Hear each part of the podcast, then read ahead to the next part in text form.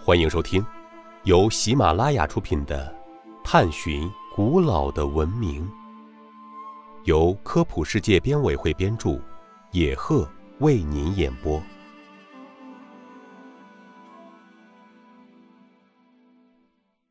第三十七集：古埃及人为什么建造金字塔？古埃及文明影响了世界，而最能体现它文明程度的就是金字塔。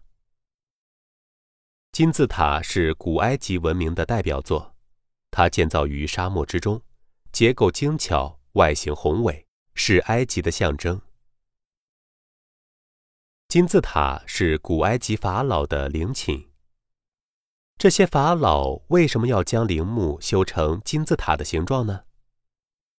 原来呀，在很早的时候，法老们的陵墓都是用泥砖建成的长方形的坟墓。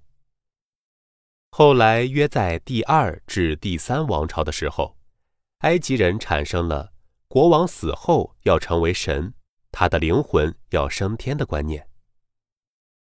在后来发现的金字塔铭文中有这样的记述：为法老建造起上天的天梯，以便他可以由此上到天上。